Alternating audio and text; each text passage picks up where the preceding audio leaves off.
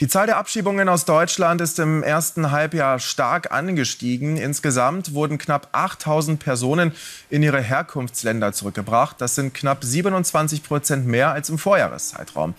Doch noch immer scheitern zwei von drei Abschiebungen. So mussten im ersten Halbjahr hunderte Abschiebeversuche auf dem Luftweg abgebrochen werden. Zum Beispiel, weil die Betroffenen Widerstand leisteten oder Piloten die Übernahme verweigerten. Die meisten Ausländer wurden nach Georgien, Nordmazedonien und Albanien abgeschoben.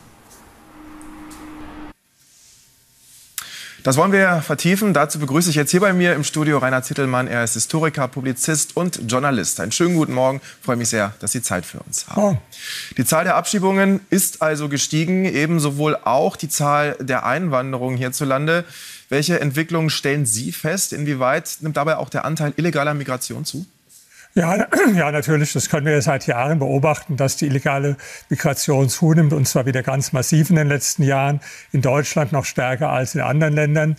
Und das Problem ist im Prinzip, dass die meisten anderen Länder jetzt in Europa erkannt haben, dass das so nicht funktioniert. Also Dänemark wird ja oft als Beispiel angeführt, aber auch Schweden und andere Länder. Und Deutschland geht hier immer noch einen äh, Sonderweg. Und es ist im Prinzip ein bisschen frustrierend, also weil die Diskussion geht jetzt schon jahrzehntelang. Ich habe 1994 ein Buch geschrieben, wo es auch um diese Probleme ging. Das war die gleiche Schilderung der Probleme.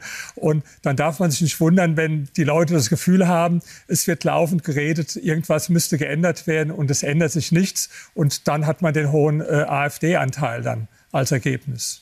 Gelingt es denn der Politik objektiv nicht, die Migration einzudämmen? Oder ist das eher die subjektive Wahrnehmung der Menschen? Nein, es ist ja keine Einbildung von den Leuten. Also wenn man mit den Verantwortlichen in den Kommunen spricht, mit den Bürgermeistern, ja, äh, oder auch wenn man sich die Zahlen anguckt, die Statistiken, das ist ja eine objektive Entwicklung und äh, ähm, das ist jetzt nicht so, dass sich die Leute die Probleme einfach nur einbilden. Und das Problem ist, dass wir ständig wie ein Ritual Äußerungen von Politikern haben. Man müsste jetzt äh, mehr abschieben, man müsste illegale Migration unterbinden. Und das sind die gleichen Sprechblasen im Prinzip jetzt tatsächlich nicht seit Jahren, sondern seit Jahrzehnten. Und es geht immer in die andere Richtung. Und deswegen, ähm, ich finde es sehr bedenklich, dass wir jetzt schon circa 20 Prozent äh, AfD in den Umfragen haben.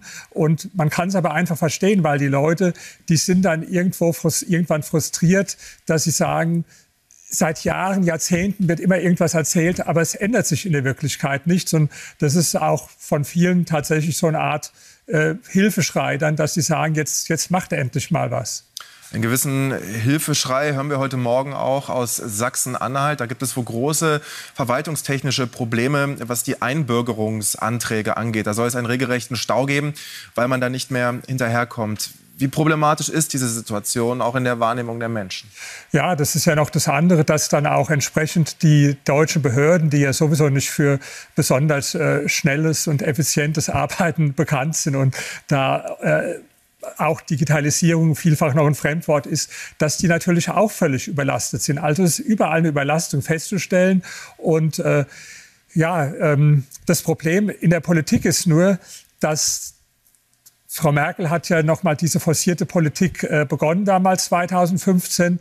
Die Grünen und die SPD würden gerne Merkel plus noch mehr weitermachen. Die FDP, die versucht ein bisschen zu bremsen. Und äh, was dann rauskommt, ist im Prinzip als Ergebnis eine Fortsetzung der Politik von der Frau Merkel, weil der, der eine will, dass es noch schneller in diese Richtung geht, der andere bremst ein bisschen. Und am Schluss wird genau das äh, fortgesetzt, was also, das wissen wir aus allen Umfragen, die Mehrheit der Wähler in, in allen Parteien mit Ausnahme der Grünen nicht will. Also ob sich die Wähler der SPD anschauen, der, der CDU, äh, der, der FDP, ähm, selbst bei der Linkspartei findet man also äh, in vielen Umfragen Mehrheiten, die dagegen sind. Die einzige Partei sind die Grünen im Prinzip, wo eine Mehrheit der Wähler wirklich diese Politik will. Und das kann auch nicht sein, dass hier die, die Wählerschaft einer Partei äh, praktisch die, die gesamte Politik in Deutschland bestimmt.